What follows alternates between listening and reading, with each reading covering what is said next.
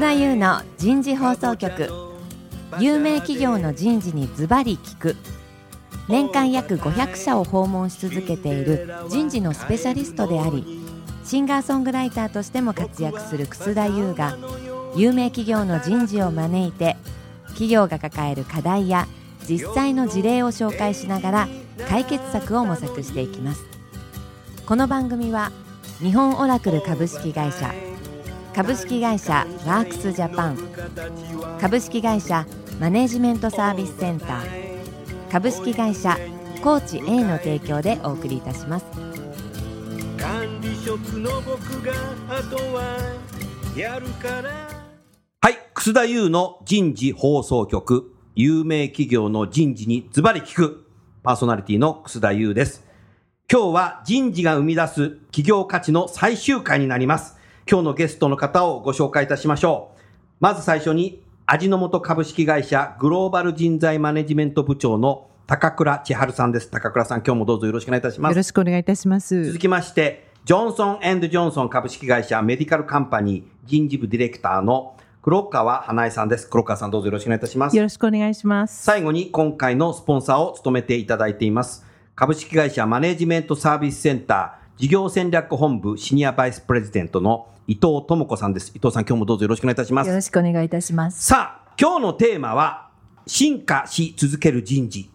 人事のキャリアパスについて皆さんと話していきたいと思います。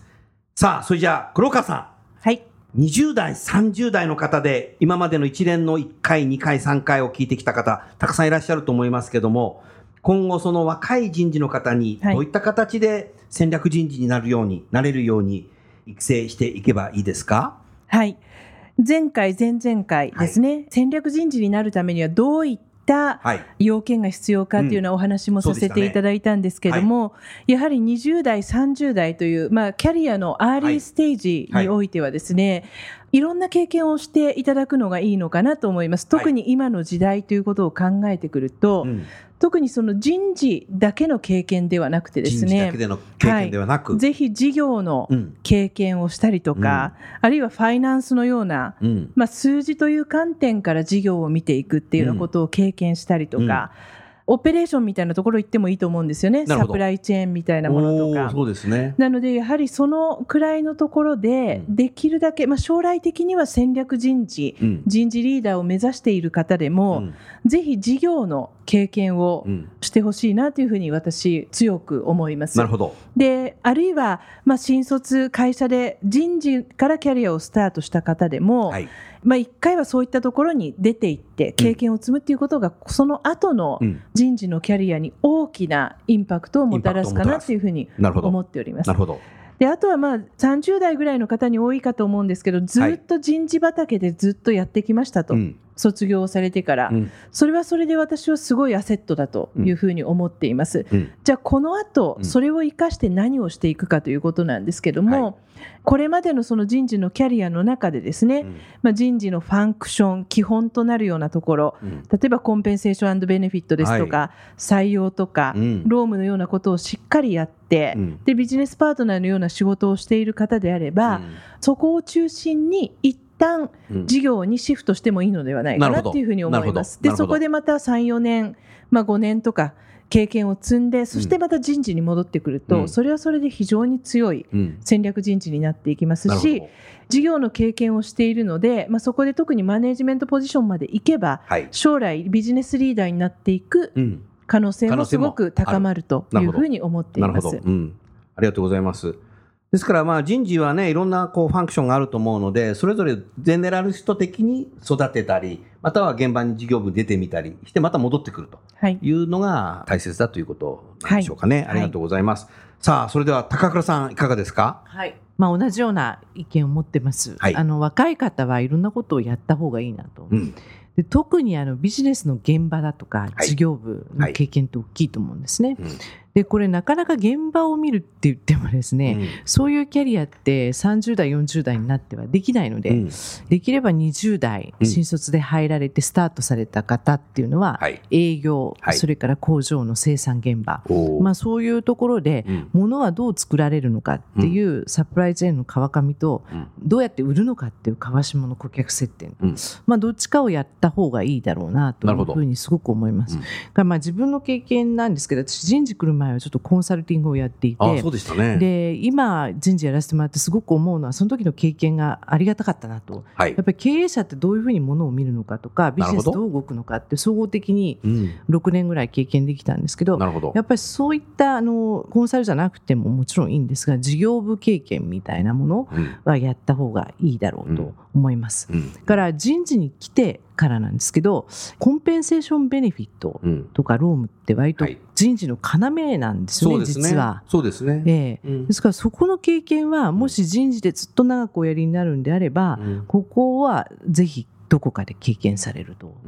いう、ね、と。そうするとビジネスパートナーになった時にもっと付加価値が出る提案ができるだろうなと思います。うんでその後なんですけど、まあ、人事にいてリーダーシップを取るような役割でもいいですし、はい、前回ちょっとお話ししましたけど事業部にこれ行くと、うん、飛躍して事業部長になるというのもこれから出てくると思いますし、うん、いろんな可能性人事が秘めているので、うん、ぜひあの人事のキャリアということを多くの人が考えてもらったら嬉しいなと、なるほど。なるほど、そんなふうに思います。そうすると高倉さん今のねお話すごく私もね同感なんですけども実際学生さんと面接する中でこの人は人事に向いてるなって思うなんか瞬間ってどういった形で見抜けばいいんだろう？一つはですね、はい、相手の目線に立って話ができる人。相手の目線に立って、うん、例えば？自己主張はある程度あるものの、うん、面接官は何を聞きたいんだろうかと。なるほど。いうことに気配りというか注意が向けられる人。空気を見る人だよなまあ、空気というかそまあ人の目線に立てる。人の目線ね、うん、例えばまあちょっと短絡的かもしれませんけど、はい、家族の多い方っていうのは結構注目しますね、うん、あとおじいちゃんおばあちゃまが家族の中にいらっしゃる方、うん、やっぱりそのジェネレーションを超えて人の目線に立つっていうことがおじいちゃんおばあちゃんの立場に立って話をする。習慣的にできる、あるいは兄弟が多いっていう無意識にね、できるんだね。そういうのはちょっとですね、今まで注目して、人事どうかなっていうふうにこう向けてきた節がありますね、うん、それでそれでやっぱりその通りだった。まあそうですね何人かは。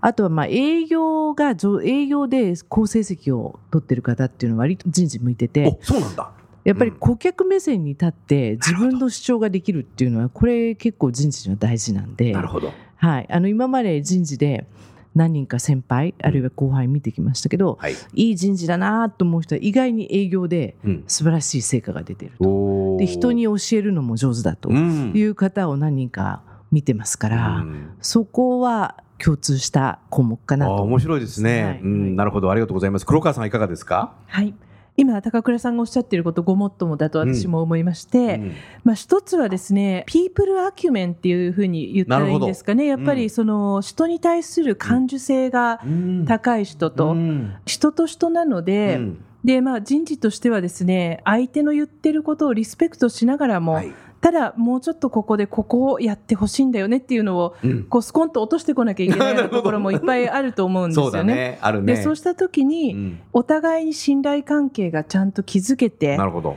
そして信頼し合っている中で本音のある程度議論ができて、うん、でお互いリスペクトしてやるべきことをやってもらうっていうことができないとですね、結構やっぱりビジネスパートナーとして、関係がやっぱりこじれちゃうと、うん、もうかなりやりにくくなると思うんですよね。うん、そういう意味において、人の立場それから置かれている状況を理解した上でそれで自分の提案を出せる、で飲んでもらえる、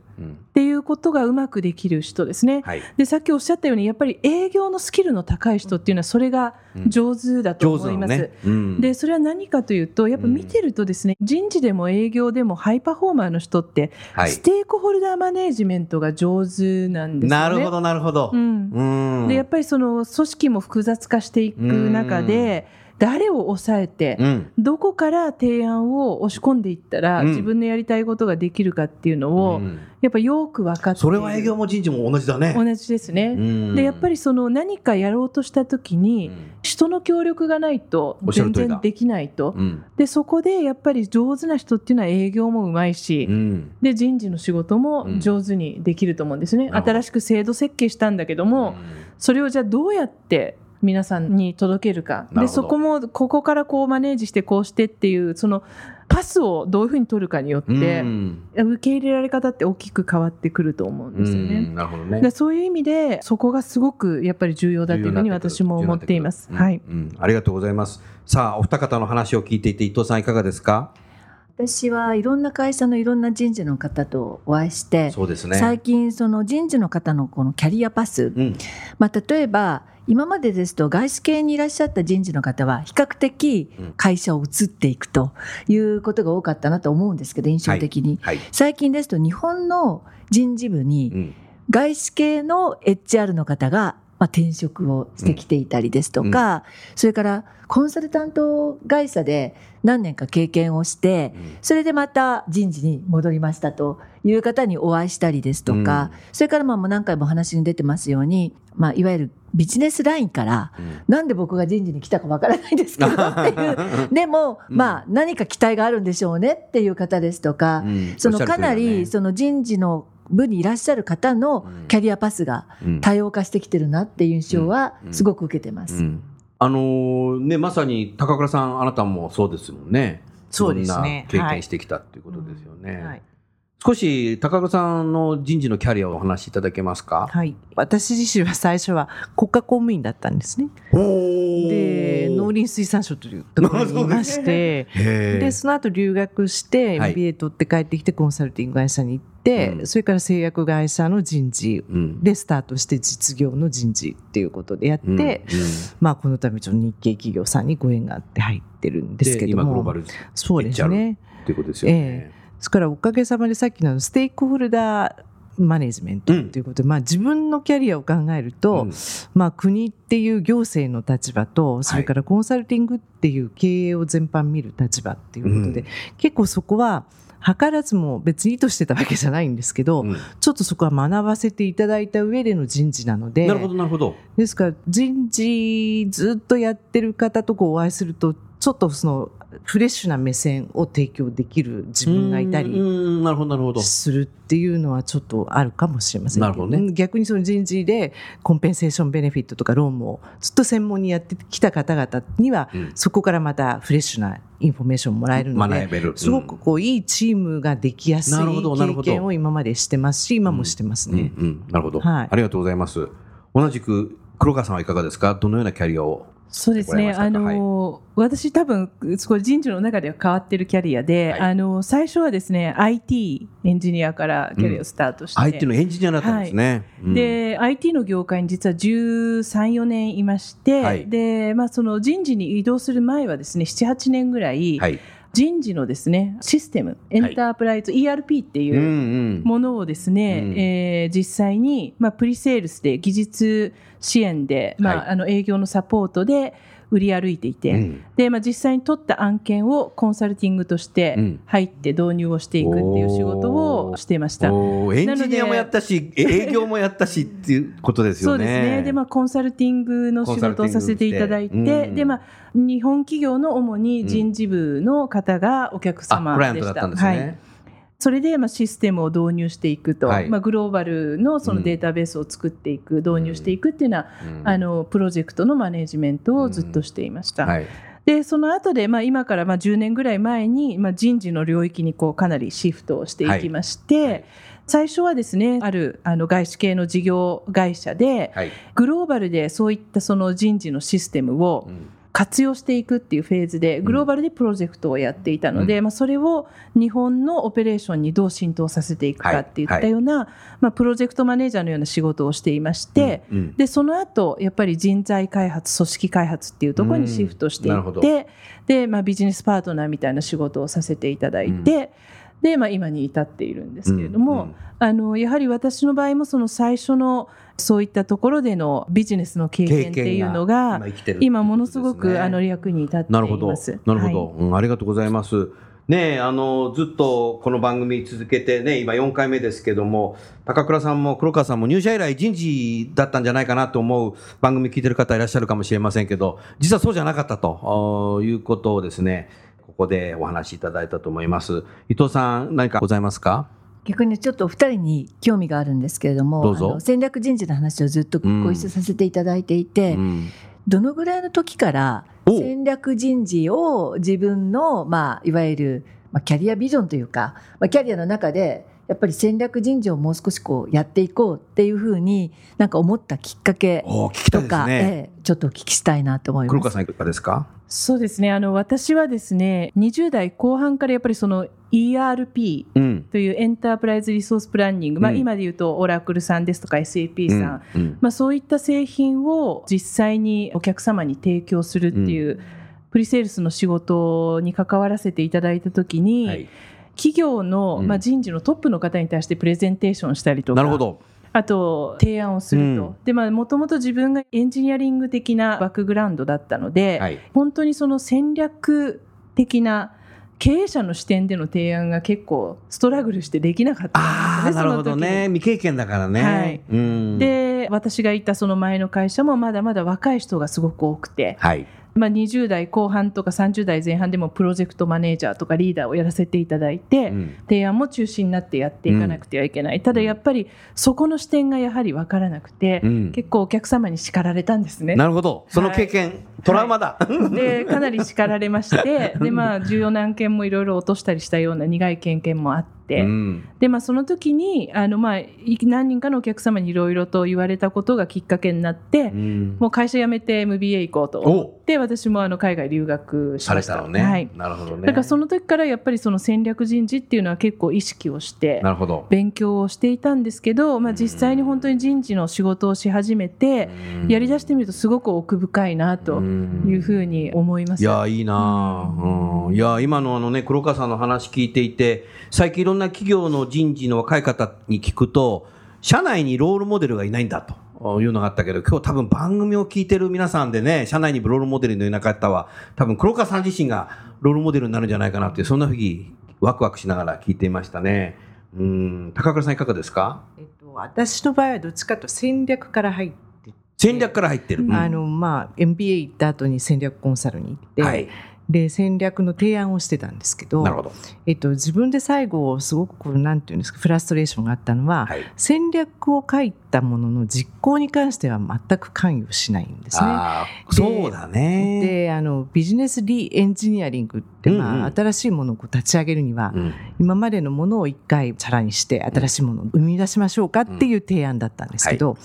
うん。はい、最後感じたのはやっぱり動かすのは人だなってっていうのをすごく深く感じて、それで人事に関心を持ったんです、ね、なるほどなるほど。だからコンサルティングの一番最後の年に、うん、結構人事の方々といろいろインタラクティブに話す中で、やっぱりこれ人事が変わんないと、戦略の実行ってできないかもしれないってって思った時にお話をいただいて、うん、まあ、とある製薬会社の人事プランニングっていうところから入って、なるほど。じゃあそっち行こうと。はい、うん、で非常にお面白かったですし、うん、たまたまそのチェンジっていう変わる節目に呼ばれて、いろんなことを変えてきたんですね。いい経験されましたねじゃあ、はい、ですからある意味こう戦略的な視点とそれから人事の視点ってこう両方が必要だったロールをずっとこうやらせていただいたっていう。なるほど。はい。いいですね。高倉さんのようなね、多分キャリアを作る方も今後まだね、出てくる可能性っていうのはたくさんあるなという、そんなふうに思いました。伊藤さん、お二人の話を聞いていていかがですか？このラジオを聞いてる方にそうした方がいいって言ってるわけではないんですけど、うんうん、そうね、あのすごく思ったのは、うん、私も一緒に仕事をしている、はい、まあ、本当にそのストラテジックな考え方をしている人事の方って、うん、あのその方は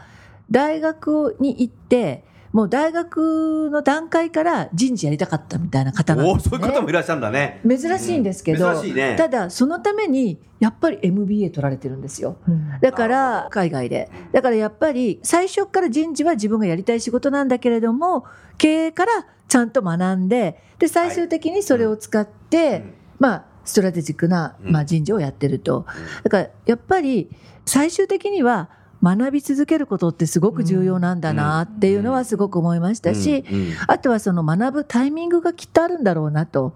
で、どこで学んでもいいことではあるんですけど、経営とかファイナンスとか、そういうものはできれば早いうちに学習してしまった方がいいのかなと。で当然ビジネスの経験。がなんかそのバランスってすごくあるのかなっていうようなことをお二人のお話を聞いていて強く感じました。ですね。ありがとうございます。黒川さんも高倉さんもね、MBA を取得されましたけども、黒川さん MBA で何を学びましたか、一番？あのいくつかすごく大きな学びがあるんですけれども、はい、はい、まず一つはですね非常にそのダイバースな環境の中で、うん、いろんな国の人たちと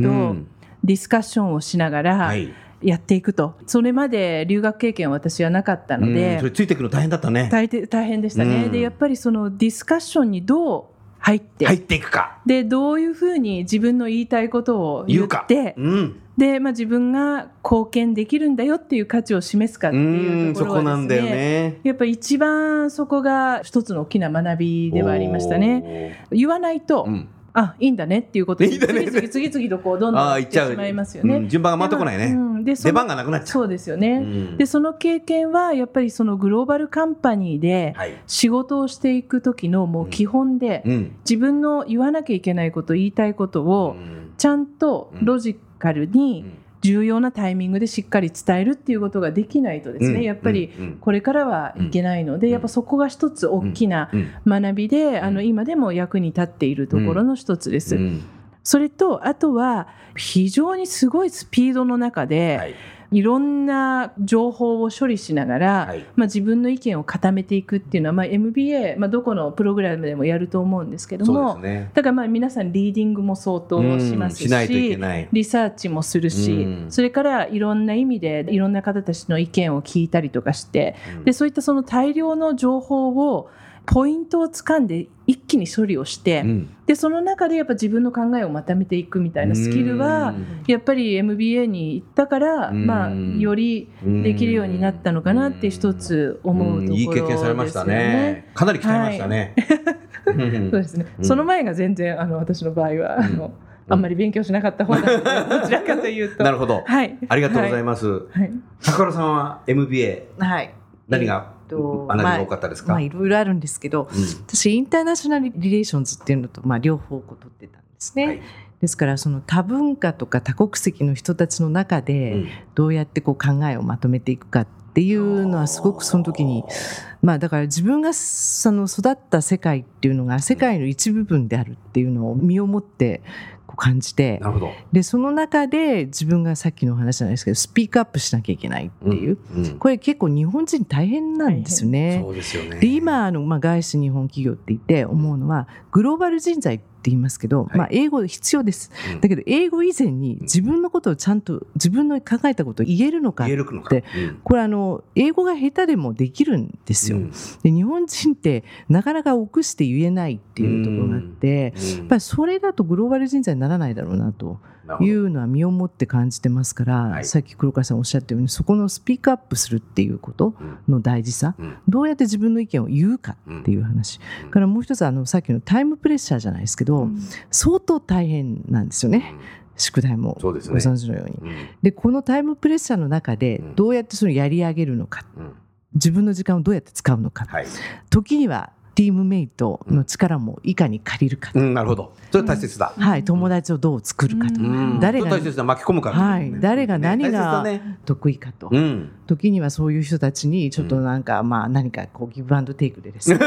関係性を構築して生き,、生き延びる力っていうのはどうやって作るかとかですね。本当ですね。まあ、そういうことは非常にありがたい経験でさせてもらったなと思います。高倉さんもそのみんなの中で意見言うのってのはもともと得意だったんですか？日本語ではでき,、まあ、日本語ではできますけど英語でいきなり初っ端最初は行った時にはびっくりしました、でコントリビューションが低かったら追い出されますから、追い出される、考えたのは先生が当てやすい位置にいつも座る。お先生が当てやすい位置に。いつも座って手を一番最初に手を挙げる。らしいねそれは。でそれはもうケースのサマリーを、サマライズしたものを、発表するっていう当番ですから、なるほど。必ず準備して、先生に一番最初に手を挙げた私に当ててねというサインをそれはでも重要かもしれないね。素晴らしいな。まあいかにサバイブするかサバイブするっていう、うん、本当だよね。それはもう日本人みんなが、うん、生き残り作戦だね経験してもいいんじゃないかな。伊藤さんいかがですか？今の話聞いてて、あの世の中には逆に MBA に行った人たちって5万っているじゃないですか。まあ、逆に言うとたくさんいる中でお二人の話を聞いていて強く思ったことは、うん、それこそやっぱりラーニングアジリティ。つまりそこで何を学習し、うん、そしてそれをどうやってそれこそ自分のビジネスや仕事に活用できるか、うん、で結局持ってる宝を活用できなかったらもったいないっていうか意味がない。そういうところでは2人がやっぱり私の周りにも MBA 持っていても、まあ、なかなか成功できてない方もいないわけではなく、うん、まあ、そういうふうに考えると何が違うんだろうというふうに思うとやっぱりそこで何を学び、うん、何を得て、うん、それをまた実際に仕事の中でどうそれを使いっていってまたさらに学習していくのか、そこが分岐点になるのかなっていうのもちょっと感じました。ありがとうございます。黒川さんと高倉さんのね話を聞いてて思ったのが MBA にもしかしていけない人もいると思うんですよね。時間的や費用的に。でも最近やっぱりグローバルなテレカンだとか、うん、HR のミーティングだとかっていうの多分あると思うので、うん、そういうところに、まあ、率先して出てみるとか、うん、出してもらう中で意見を言う自分作りっていうのを作るっていうのは、それどうだろうかな。うん、あると思います。ありますね。それから最近はその場にいなくても、スマホを持ってれば、いろんな大学の授業って配信されてる、ね、私も時々見るんですけど。面白いですよね。面白い、うん、で刺激になるし、うん、世界の中でこういうことが議論されてるんだっていうことも IT の技術がこれだけ発展するとできる。ね、はい、うん、あといろんな人とやっぱり会話をして交流するネットワーク作るっていうのはすごく大事で、あの MBA 別に行かなくてもいろんな経験してる人が5万とこの中にいますからいらっしゃいますよねそういうあの同じような志を持った人と会社の壁を越えて、うん、枠を越えて、ネットワークをするとなるほどでそこでどうやって学ぶかっていう、うん、そういう機会っていろんなことでできると思うんですよね。ね今ね、はい、考えようと思ったらあります、ね、あると思います。高倉さんこの番組を聞くのもあその一つそうですね。おっしゃる通りです。ね、そうですよね、はい、うん。ありがとうございました。それでは最後に伊藤さん。えー、一連の4回にわたっての番組、今日最終回になりますので、最後にまとめていただけますか？まあ、今回のこのテーマの中で、物価っていうこと、うん、それからビジネスが変わってきてるっていうことで、はい、人事っていう仕事が本当の意味ですごくまあもともと大事な仕事だったんですけどそれが生み出す価値、はいうん、それから人事が本当の意味で経営と一緒に何かをやれる、うん、まあ、仕事なんだなっていう、うん、そこをあの、まあ、皆さんの話からも強く感じましたし、はい、まあ、実際に人事の方たちはそういう仕事をしてるっていうすごく大事な仕事であり、まあ、私個人もそういう人たちと一緒に仕事をしていることが本当に刺激のある仕事なんだなっていうことを今回4回通じて感じました。はい。どうもありがとうございました。それでは最後に、えー、ゲストの方をご紹介して本番組は終わりたいと思います。味の素の高倉さん、ジョンソンジョンソンの黒川さん、そしてマネジメントサービスセンターの伊藤さん、どうもありがとうございました。ありがとうございました。ここでお知らせです。10月4日火曜から10月6日木曜までの3日間、日本最大級の人事経営者フォーラム HR サミット2016が開催されます。私も全日程登壇を予定しております。今回の私のセッションは、セブンイレブンジャパンさんとソフトバンクさんと戦略的採用をテーマに、そしてオリエンタルランドさん、三越セタンホールディングスさんと人材育成の取り組みと課題をテーマに、さらに、サントリーホールディングスさんとグローバル人事の取り組みをテーマに、私がファシリテータとして3日間登壇しますので、ぜひぜひ皆様ご来場いただきたいと思います。ホームページから事前予約をすれば無料で受講することができます。その他にも魅力的なセッションがたくさんありますので、ぜひ HR サミット2016で検索してみてください。夜も更けてきた。今回のお話はいかがでしたか？楠田優の残業イルミネーションとともにエンディングといたします。この番組は日本最大級の人事ポータルサイト HR プロのウェブサイトからもお聞きいただくことができます HR プロでは人事領域に役立つさまざまな情報を提供しています。ご興味がある方はウェブサイトをご覧ください。この番組は先進テクノロジーで企業の人事業務を革新する日本オラクル株式会社。企業の人材採用支援キャリア支援を通じて人と企業の持続的な成長と価値創造に貢献する株式会社ワークスジャパン。企業の人材戦略人材育成のプロフェッショナルカンパニー。株式会社マネージメントサービスセンター。エグゼクティブ向けのコーチングを提供する株式会社コーチ A の提供でお送りいたしました。それでは来週もお楽しみに。